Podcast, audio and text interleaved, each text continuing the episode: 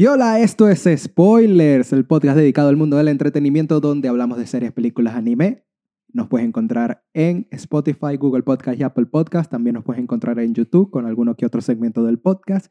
Y en TikTok con recomendaciones y highlights de este podcast. Mi nombre es Alfredo. Y yo soy Alfredo. Y bienvenidos una nueva vez más a Spoilers.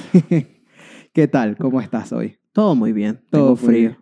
¿Tienes Hace- frío? Hace un frío tremendo. Eh, ya, Navidad, papá. Ya viene el frío y estamos aquí felices y contentos. La verdad es que sí, no me puedo quejar. ¿Mm? Estoy contento. Felices fiestas. Por ahí tenemos unas recomendaciones de, De Navidad. de Navidad más, porque, mira, están bombardeando así Navidad con fuerza. Sí, la gente no tiene nada que ver más que en Navidad que películas de Navidad. Tiene, es que tienes toda la razón. eh, Es Navidad. Es como en Halloween tú ves puras películas de terror. No. En Navidad, pues, es películas de, de románticas. No sé por qué. No sé, es raro. Yo en Halloween no veo puras películas de terror, pero ajá.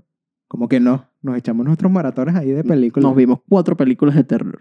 En un mes que tiene 31 días. No, nos vimos más. No, cuatro. Bueno, no sé. Sacando cuentas aquí. Pero antes de eso, vamos a hablar del estreno de la semana. Yo digo que es el estreno de la semana. Una película. Una película que para mí, si no gana el Oscar, son unos hijos de su mamá, ¿o qué? Sí. Si no gana el Oscar, son unos hijos de su mamá. No, si no gana el Oscar, se daría a entender que los Oscars son una, una ceremonia comprada, básicamente. Vamos a ver qué tal. Vuelvo y repito, si esta película no gana los Oscars, ¡ay, mi madre! Vamos a hablar de Pinocho, Pinocchio, de Guillermo del Toro. Se estrenó en Netflix. Se estrenó en Netflix el pasado viernes una película animada de stop motion de el cuento de Pinocho que ya todo el mundo conoce, con un toque un poquito diferente y una expansión yo creo que más apegada a la realidad. Sí, es una historia más realista, más centrada. de esa época y chequénsela, está brutal. Es que no hay otra palabra, está brutal. Si no te gustó la adaptación de Pinocho de Disney, esta te va a gustar tres veces más. Ven, aquí hicieron todo lo que yo quería ver en la adaptación de Tom Hanks. Aquí hicieron todo. E- y crearon el personaje, lo expandieron no solo a Pinocho, sino a Gepetto. Y te dieron un- un- una toma más fresca con la misma historia. Es la misma historia en base general, pero no se puede comparar a las dos versiones, ya que la otra es un live action fielmente recreado a la, a la a la animada, y esta es una adaptación directamente de la historia original y creada por Guillermo del Toro, Sí. de su propia mente y su propia conciencia, y apegada a la realidad y al contexto que vivía Italia en esa época. Obvio, pero aquí por lo menos me dieron lo que yo quería en un principio con la otra película, que era expandir más a los personajes más allá de lo que lo conocíamos y desarrollar más a los personajes en concreto. Por lo menos Gepetto está súper eh, desarrollado excelentemente. Por supuesto, claro. Y de verdad, Pero es que todo eso va con, con el tema de la realidad, del apego a la realidad, de lo que pasaría si tú pierdes un hijo y qué conllevaría todo el caos que ese suceso ocasiona. claro, es que le da más contexto al personaje. No es solo, ay, sí, creó un muñeco de madera Y cobró Sí, vida. Y cobró vida. No, aquí te doy el contexto por qué creó el muñeco eh, y de dónde sale el muñeco y de dónde sale la inspiración.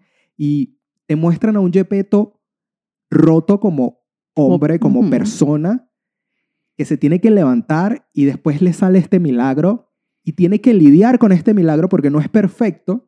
Claro. Entonces, ¿sabes? Es demasiado realista esta película animada en muchos temas y te dan una versión totalmente diferente o apegada a la versión original del libro que no me esperaba. O sea, de verdad, lo de cometer errores, lo de, sabes, la realidad no es lo que tú pretendes, tú puedes pedir un deseo y no es lo que te va a llegar. Claro, por supuesto. Y entonces, muchas cosas que diseccionar de esta película. En resumen, lo que nos quiere contar Guillermo del Toro es que la vida es cruel. La vida es cruel, pero bella a la vez. Sí. Y eso es lo que representa la película de principio a fin. Es una ida entre amor, emoción, tristeza y drama. Toda la película. Dentro de una hora y 40 minutos. Es excelente, de verdad, muy bien desarrollado cada uno de los personajes en una historia que ya todo el mundo conoce. Sí. Nos la dio con una toma fresca de la misma y por eso repito, si esto no gana el Oscar yo me quedo loco. Pero ya se ha visto cosas como por lo menos Mitchell, vs. The, The Machine, que no ganó los Oscars. ¿Contra quién competía Mitchell versus No me Machine? acuerdo quién fue quien ganó, pero todo el mundo le iba a Mitchell versus The Machine. Una cosa es lo que pueda irle la gente al, fandom, pero el No, al no final no eso. tienen votación. Era no, me- no sé si fue que ganó, ganó Pixar. Sí, sí, ganó Pixar. Ganó Pixar en ese, en ese entonces, pero era Es que fue, fue con... contra Mitchell, pero en el hecho de, de animación de que Ya, pero te das cuenta que la que va contra los Mitchell fue la de 22. ¿Cuál es la de 22? Soul. Soul va contra los Mitchell. No había oportunidad de, de los No, Mitchell verdad. ganar a Soul. Pero Mitchell, en el tema de animación, cuando usaban animación 2D con animación 3D, todo mezclado en uno, man, era un... que, que, que cree que una era la favorita del pueblo, por así decirlo. Sí, pero tienen que crear entonces una categoría que sea eh, técnica en temas de animación para que historias así se ganen los premios. Pero si te llega una historia profunda como la de Soul, no tienes competencia. Sí. Y es la, la triste realidad. Pero en esta, mira, hay mucha competencia y no solo en esto, en el tema de animación, porque ya es una película stop motion, a Sí, la sí. vieja escuela, realizada en dos países diferentes, realizada en un taller de Monterrey. Le dieron protagonismo a los personajes dentro del stop motion para que fuera aún más realista. Yo me vi entrevistas con Guillermo y dice que al stop motion, como es algo tan preciso, le tuvieron que dar errores a los personajes dentro de la animación. O sea, se tropezaban con algo, tumbaban algo. Esos son errores escritos en el guion para genial. hacerlo más realista aún, como si fuera algo filmado de carne y hueso. Me parece ideal. Y fue, para mí, estalló en mi mente que pff, Eso es tener claro las ideas y pensar qué es lo mejor y lo más realista en el entorno. de verdad, una joyita esta película, te da sentimiento, te da un vistazo a la época. Guillermo siempre mete sucesos que acontecen Es que políticamente en las películas, ya sea El laberinto del fauno, que metió... eh, es que todo va con contexto de lo que De sucede en el mundo en la época. Y ahí arrastra y con base a ello crea su historia. Es igual que Tarantino. Tarantino agarra sucesos para desarrollar su historia basada en la historia que él quiere crear. Exacto. Y aquí me pareció fantástico. Vamos a entrar un poquito en spoilers, spoiler warning. Vamos a hablar un poquito de la trama.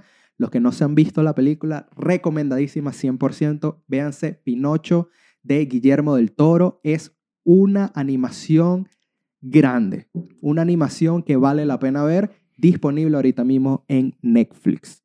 Dicho, esto, vamos a entrar ahorita en spoiler y decir por lo menos lo que más te gustó de esta toma de Guillermo del Toro. Cuéntame. Lo que más me gustó de esa toma de Guillermo fue el hecho de cómo manejaron el personaje de Pinocho.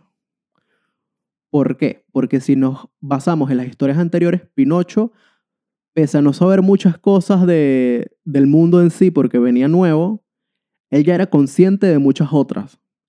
En este caso no. Este Pinocho lo vemos que absolutamente desconoce todo lo que conlleva su realidad y su entorno.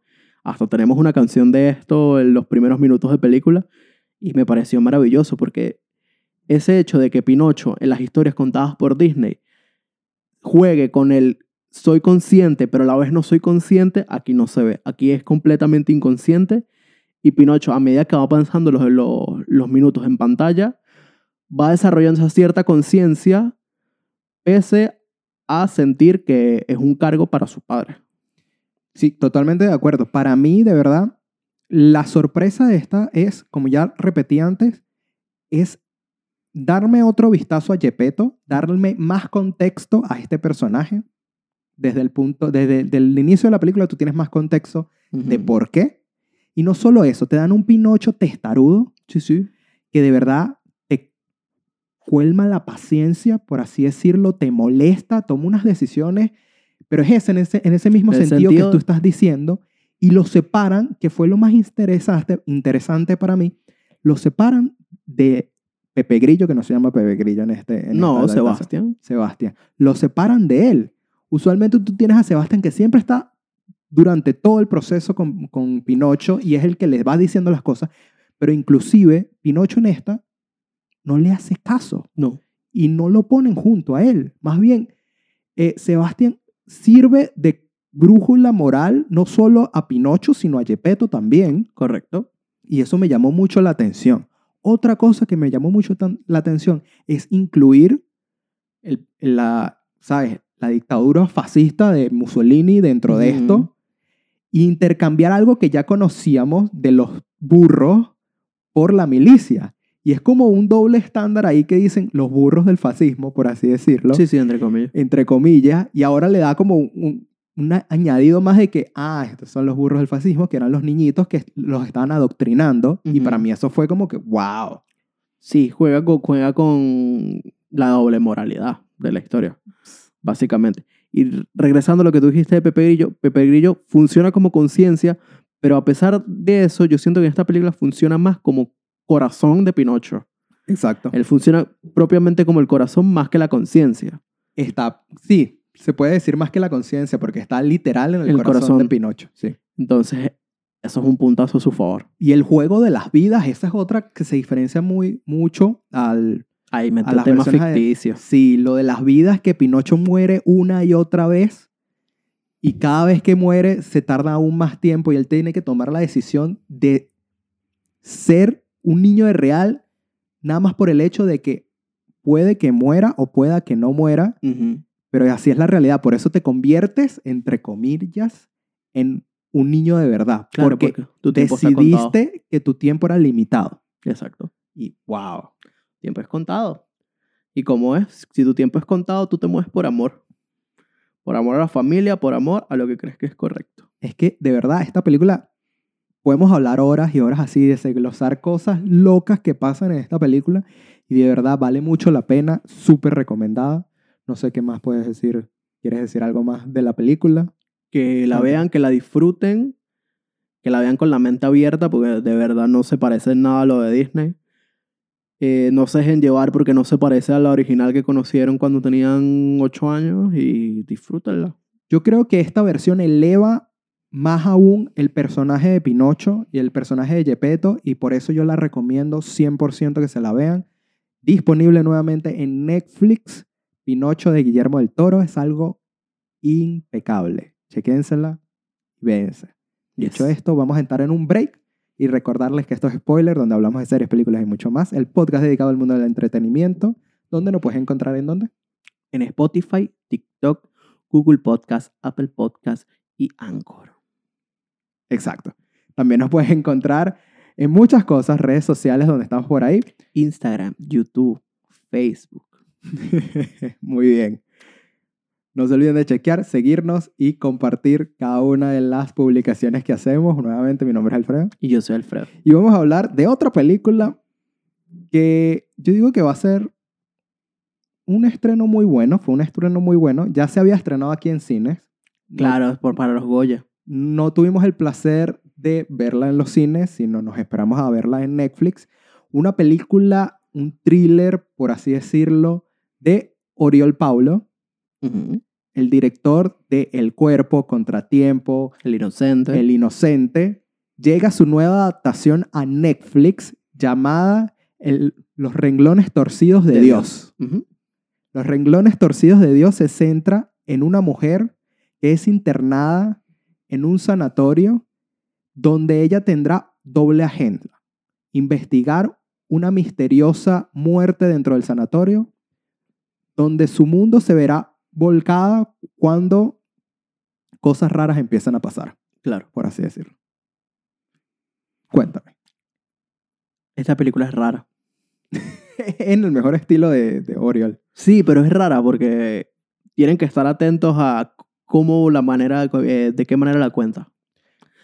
De qué manera cuenta la historia porque es un poco enrevesado y confuso. tienes que estar consciente, atento. como todas las películas. Por eso digo, si te gusta el cine de, de Oriol, esta te va a encantar. No siento que es una de las mejores de él. Para mí, la mejor, o en las que se pelean la posición número uno, para mí van a ser el cuerpo y Contratiempo. contratiempo, porque están muy bien desarrolladas. En este punto, esta película está excelente en desarrollo, Ti- Tienen exceso de desarrollo. pero se rebusca mucho. Sí, sí. Se lo rebusca mucho. Yo siento que la trama está excelente. Esto está basado en un libro, una adaptación. El desenlace también me gustó, pero siento eso de que es muy larga. Hay muy, mucha, mucho, no decirlo relleno, sino desarrollo en el sentido de que te muestran todo. Por eso es que la todo. película, la película dura dos horas y media. Tiene un ritmo slow burn, porque así es el cine de, De él, claro. de él. Y, ¿sabes? Es un thriller que tú vas sacando piecitas por piecitas por piecitas hasta que te dan el desenlace final. Pero en este caso te dan una justaposición de todo. O sea, te dicen algo al principio y después te lo muestran en imágenes como a mitad de la película. Correcto. Entonces, esto siempre está ocurriendo durante toda la película que hace que la película dure dos horas y media. Sí, eh, no lo llamaría un bucle, pero es algo parecido. Sí, es algo que te repiten, te lo dicen y después te lo muestran. Ni siquiera es que te dejan a tu imaginación. Te lo dicen Y te lo y muestra. te lo muestran.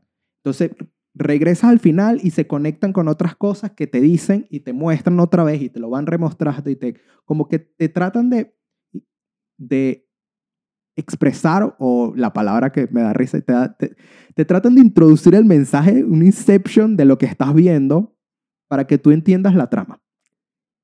Es- Te lo repiten una y otra vez para que tú te cuestiones también tú- la, la veracidad de los personajes, pero también te cuestiones hacia dónde se inclina la trama. Más allá de eso, yo pienso que el director te está dando pistas constantes de lo que está pasando para tratar de captar tu atención y mantenerte en estímulos constantes. Por que eso. estés pegado. Para mí, en mi opinión, se pasó un poquito de, de estímulos. Es que tú no has visto, tú has visto el cuerpo, tú no has visto Eh, el cuerpo. empecé a ver, no la, no la he visto El cuerpo, el cuerpo es así. El cuerpo te dan pistas y pistas y pistas y pistas. Y claro, es un slow burn que tú cuando ves el final tú dices, what the fuck. Y, ¿sabes? Estaba ahí. Ujú. Estaba algo hecho que estaban todos los indicios, todas las pistas estaban ahí y al final es que tú conectas todo. Claro. Eh, igual con esto, igual pasa con esto. Las pistas están ahí. Lo que pasa es que tú vas a conectar todo al tercer acto. Eh, el tercer acto es cuando, mira, esto es lo que está pasando de verdad. Y para mí es una muy buen thriller disponible en Netflix. Sí, y hablando también de lo que me gustó, juega muy bien con los tiempos. Sí. Juega muy bien con los tiempos y también con las líneas de tiempo dentro de la propia historia.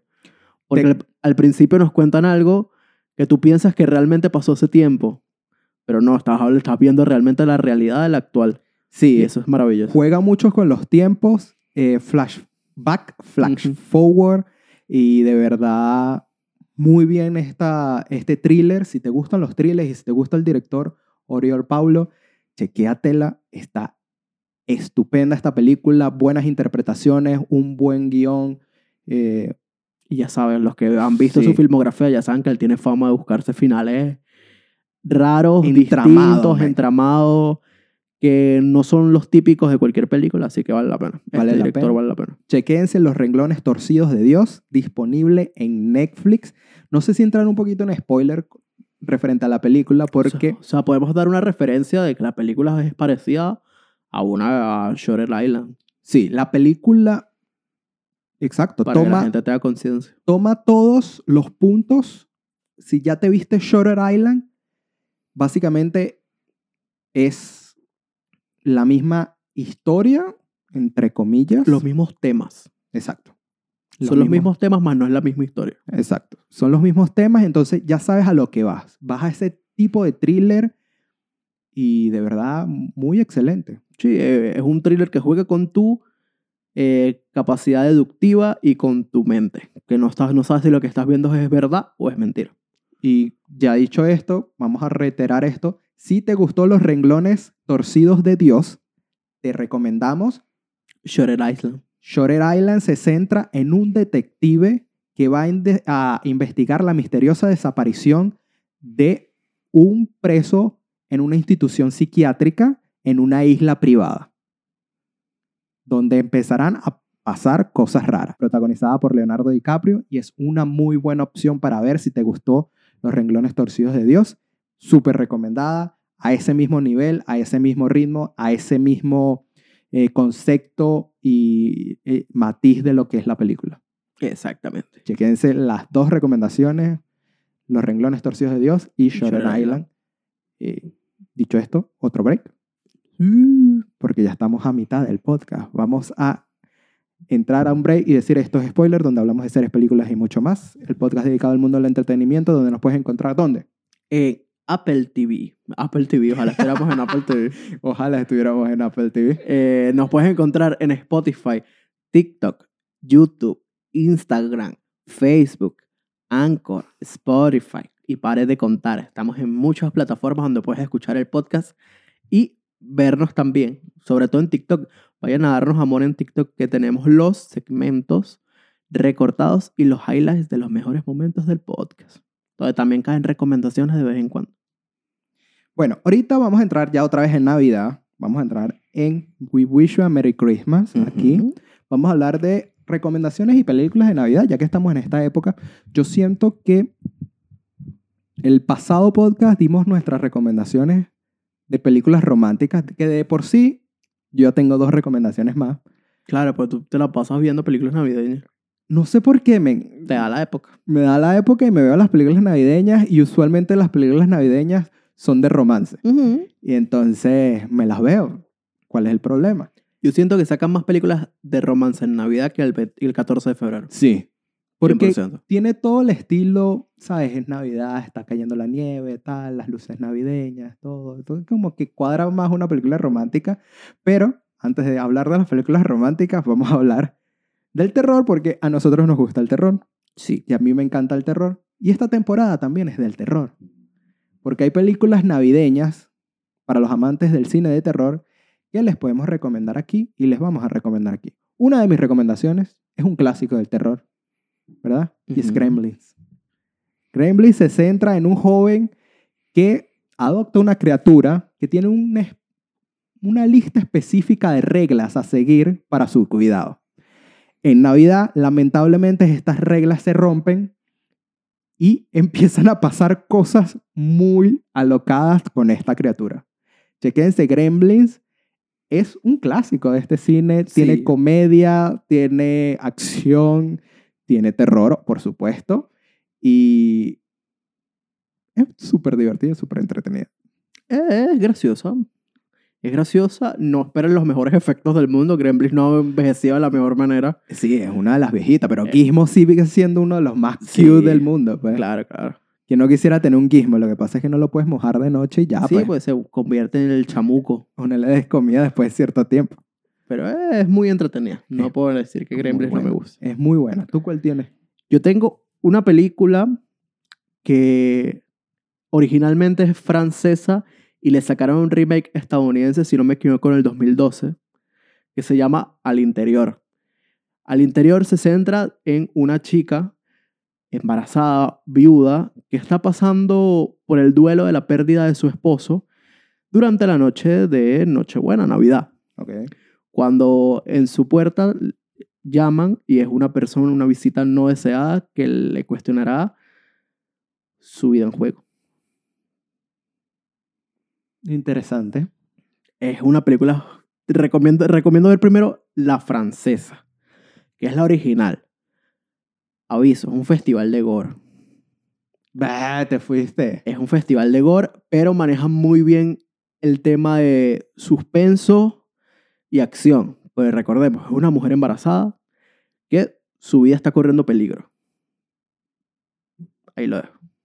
Está interesante. Yo no la he visto personalmente, pero ya con esta descripción loca Eh, en Navidad, En Navidad. mm, bueno, vamos a ver qué tal. Yo creo que una última recomendación que yo puedo dar de terror en Navidad, podemos hablar de Krampus. Una película Krampus. disponible en Netflix, ¿verdad?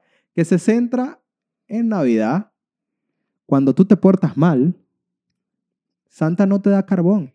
Viene Krampus, un demonio, y cosas malas va a empezar con esta criatura llamada Krampus que viene al contrario, en Santa Claus viene a castigar a los que se han portado mal en Navidad.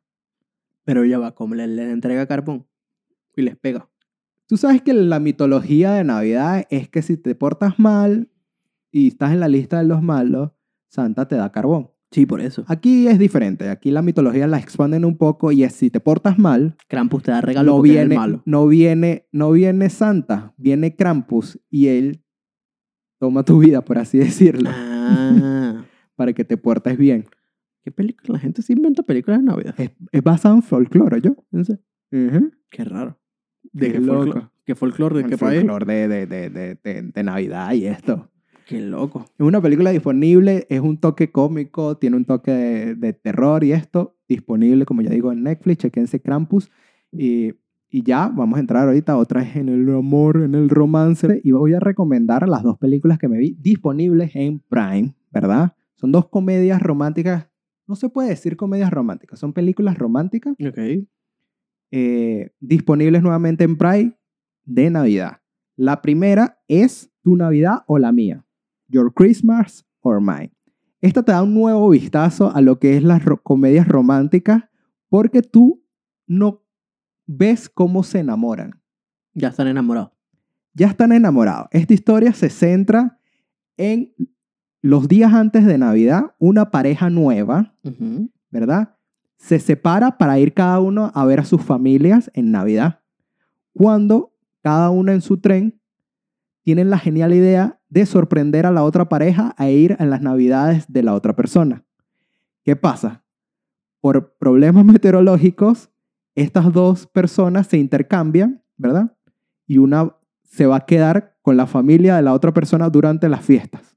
Oh, qué divertido. Entonces le das un vistazo al enamoramiento y a conocer a tu pareja nueva desde la perspectiva de su familia. Oye, está interesante. Está muy interesante, está protagonizada por Asa Butterfield, Butterfield, Butterfield, si me equivoco, el de Sex Education, y es una muy buena eh, película romántica porque es eso, te da un vistazo a conocer a tu pareja, por así decirlo, Sí, sí, a través de tu familia. a través de tu familia. Y muy recomendada, muy buena, eh, muy graciosa también. Eh, típica película navideña, pero ese tono, es, como te digo, es un tono diferente en el sentido de que no es la típica película romántica, ay, me enamoré de ti y tal. No, esto es después de eso. Ah, tengo curiosidad. Capaz ahorita la pongo en Prime. Esto es, conoce a mi familia y ves cómo soy y por qué soy, y ahí se descubren secretos de la otra persona que no conocían porque Claro, por supuesto. repito, era una pareja nueva y está disponible en Prime. Se llama Your Christmas of or Mine. Your Christmas or Mine. Ajá, ¿y cuál es la segunda película también de Prime? Es una película, esta sí es cliché, pero marico, o sea, la vi nada más por la actriz Ok. eh, y se llama Algo de Tiffany's. Algo de Tiffany's. Sí. Una mujer se embarcará en un viaje cuando el anillo que recibe de compromiso en víspera de Navidad pertenece a otra persona. No entiendo. O sea, le- Básicamente, Le, llegó el, equi- el- el anillo equivocado. No, eh, s- no quiero entrar en spoiler, pero es a una mujer la- le, le hacen una propuesta de Navidad, ¿verdad? Que no era una propuesta, sino que regalos se intercambian entre las parejas y un anillo va a caer a la, esta pareja. Ay, qué fuerte. No le pidieron matrimonio de verdad. Nope. Y ahí desentralazará una historia de romance entre dos personas. Cliché. Que esta sí la sentí muy... No me gustan ese tipo de, de, de historias. Porque eso da como que... Te da cabida de que...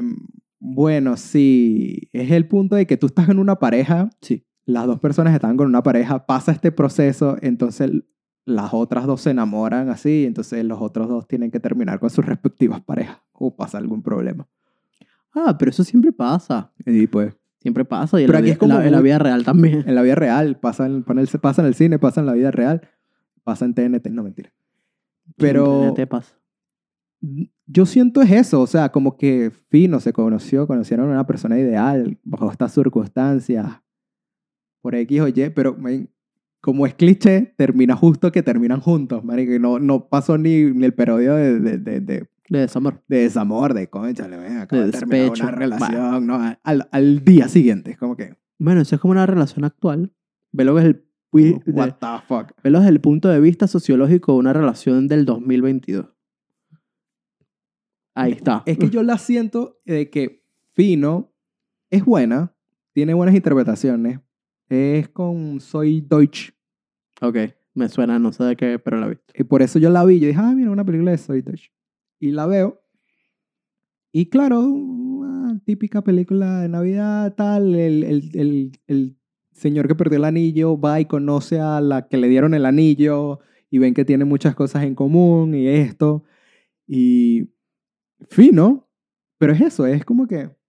hmm, Es raro. si estabas dispuesto, por eso, es, es lo que mi, Es mi raro. cere- mi cerebro al final de la película, ya entrando un poquito en spoiler, fue como que clic, clic. Cuando tú ya estás dispuesto a comprar un anillo para pedir matrimonio, Es que ya lo tienes seguro, claro. ya, ya sabes, ok, terminaron por X o Y, porque ahí sale, durante toda la película salen los problemas que tiene esa pareja en, particular y los problemas que tiene la otra pareja. Pero igualito, men, estabas a punto de pedir matrimonio y terminan y tal. Como te digo, al final es como que al día siguiente así como que, ay, sí, te amo. Yo, me cuesta fuck, marico, dame, dame un, mes, un mes después, eh, dos meses después, no al día siguiente. Es que todo. No, raro hubiera sido que al día siguiente se estuviera casando con la otra. No, no, ahí sí ya... Ah, ok. viste. No, pero igualito, me es como que, ay, mira, acabo de terminar una relación seria de como 5 o 6 años y quiero intentarlo contigo. What the fuck, marico. Capaz esa persona pasó su luto en la relación. A eso sucede en las parejas actuales. No, e- es el conflicto mío, porque esta otra relación no es que tenían problemas como la otra, Ujú. Sino que eran, ¿sabes? Problemas de que tú no me apoyas y, ¿sabes? No quiero vivir en este sitio, quiero vivir en, eh, quiero vivir en otro sitio. Esos eran los únicos problemas que yo tenía. De resto eran buena pareja. Yo siento que siempre reciclan los mismos problemas en las comedias Sí, románticas. obvio, weón.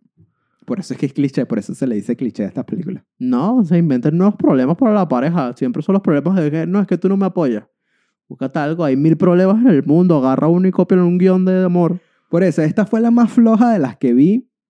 Si te gustan las películas románticas, esta está normal, pues, es súper predecible, eh, tiene buenas actuaciones, pero... bueno, La anterior, Simen, Your Christmas or Mine es... La sentí súper fresca, en ese sentido de películas navideñas románticas, la sentí súper fresca por el hecho de que conoces a la persona a través de tus padres y no es lo que tú esperabas o es más de lo que tú esperabas. Y entonces hay conflictos, hay risas, hay, ¿sabes? Los típicos familiares locos. Pasa todo aquí. Y es Es muy buena, es una comedia británica muy, muy recomendada, de verdad que sí. pues listo. Con esto nos terminamos de Navidad. Falta. Por ahora. Por ahora, men. La semana que viene vienen unas cosas increíbles. Qué viene la semana que viene. Dentro de las próximas semanas. Viene la segunda temporada de in Borderland. Viene muchos estrenos ahorita nuevos. Sí, viene Matilda. Viene Matilda. Viene The Witcher. Vienen muchas cosas por ahí Pero The cerradas. Witcher es animada. No. ¿No es animada? La del origen de The Witcher, no. No, es que es como un spin-off. Es un spin-off. Ah, mira. Se vienen animado. muchas cositas ahorita en estas semanas, súper recomendadas de verdad para ver. Y por último, yo creo que yo quiero hablar, porque tú no te lo has visto. ¿Te viste el video nuevo? Yo te puedo hablar de Peripheral fácilmente. ¿Ya te lo viste? No me la he terminado de ver, pero tengo la capacidad de hablarte de esa historia. Bueno, vamos a cerrar este podcast hablando de Peripheral y vamos a hacer un corte y decir, recor- recordarles que esto es spoiler, donde hablamos de series, películas y mucho más. El podcast dedicado al mundo del entretenimiento. Mi nombre es Alfredo. Y yo soy Alfredo. Nos puedes encontrar en Google Podcast, Apple Podcast y Spotify, sobre todo en Spotify. Síguenos en Spotify. También estamos en YouTube, suscríbete y estamos en TikTok. Suscríbete, por favor, faltan casi, casi 110 personas para los mil. Por favor. Qué poquito, 110 personas. ¿Sí? Nada, men. Pero bueno. Eh, vamos a hablar de una serie que terminó la semana anterior. No, no terminó esta ¿No semana. terminé esta semana? No, terminó Ah. la semana anterior. Tuvimos una semana para verla. No la terminé. Acabo de terminar de Guillermo, no me juzgue. Ok. Pero es una serie que a mí me llamó mucho la atención. eh, una serie original de Prime llamada The Periferia. La Periferia, La perdón. periferia. una serie original de Prime llamada La Periferia o The Peripheral. Sí, que está basada en un libro. Basado en un libro del mismo nombre, se centra en una joven y su hermano que son contratados para testear un prototipo de videojuego de simulación cuando este prototipo no es lo que ellos esperaban y les acarre- acarreará, Ca- ¿Cómo se dice? acarrea.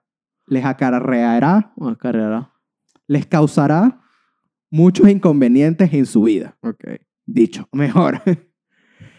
Cuéntame, men, a mí esta serie me gustó mucho, mucho, mucho. ¿Qué puedo decir de esta serie? Estoy sorprendido. Estoy sorprendido porque siento que así pudo haber sido Paper Girls. Así pudo haber sido. Mm, Sí y no. Velo el nivel de producción que tiene esta serie. Ah, no, y tiene un nivel de producción exacto. sumamente alto. De y, presupuesto, y tratan ciertos temas parecidos. de presupuesto de Peripheral, por aquí arriba, hermano. Tiene un presupuesto genial. Altísimo. Sí. Y que la historia está muy, pero que muy interesante. Si no me equivoco, es el mismo director de Westworld. Es el mismo director de Westworld. Toca los mismos temas de la última temporada para los fanáticos de Westworld. No sé si es la última de, esas, de esa saga. Yo no me he visto Westworld, yo no puedo opinar. No puedo opinar yo tampoco. Pero eh, es muy interesante el juego que hacen con las líneas de tiempo. Es súper entramada, brother. O sea, para mí esta serie era como que yo me confundía a veces. Yo decía, ya va. Es que no te, entiendo, ya va. te explican muchas cosas muy rápido en muchos episodios y en cada episodio cambian algo. Yo quiero que esta serie es muy confusa para lo que en verdad es. Yo Sí. sentí eso. Para mí la serie está genial, pero la hicieron súper entramada a niveles de que, ven, la, la trama es súper sencilla. No, lo que hicieron fue ponerle capas y capas y capas y capas a la historia. Wow, man, pero que te deja con un cliffhanger que tú no sabes qué es esto y yo digo, la concha, no me cerraron esta primera temporada bien. Porque no te dan respuesta de nada. Exacto, no te dan respuesta de nada. De Eso es lo nada, interesante. De, que nada. todo el conflicto va a explotar en la segunda. Ve esta primera temporada como un gran primer acto. Es como, what the hell. Este es un gran primer acto, la primera temporada. Es que de verdad, súper interesante. Me gustó mucho el concepto de lo de viajes en el tiempo, lo de las simulaciones, lo de la misma teoría de simulación. Por eso. Eh, líneas temporales. Entonces, súper entramada en el, en el punto de ciencia ficción, súper fumada en ese punto. Pero como te digo, la serie es como que muy grande para lo que me mostraron la primera temporada. Porque es muchas cosas. Son muchos personajes. Son muchos personajes, muchas facciones. eh, no sabes quién es el bueno, no sabes quién es el malo. eh, hay una guerra civil en tal línea temporal y ahora estoy en la otra línea temporal tratando de salvarme con nuestros personajes.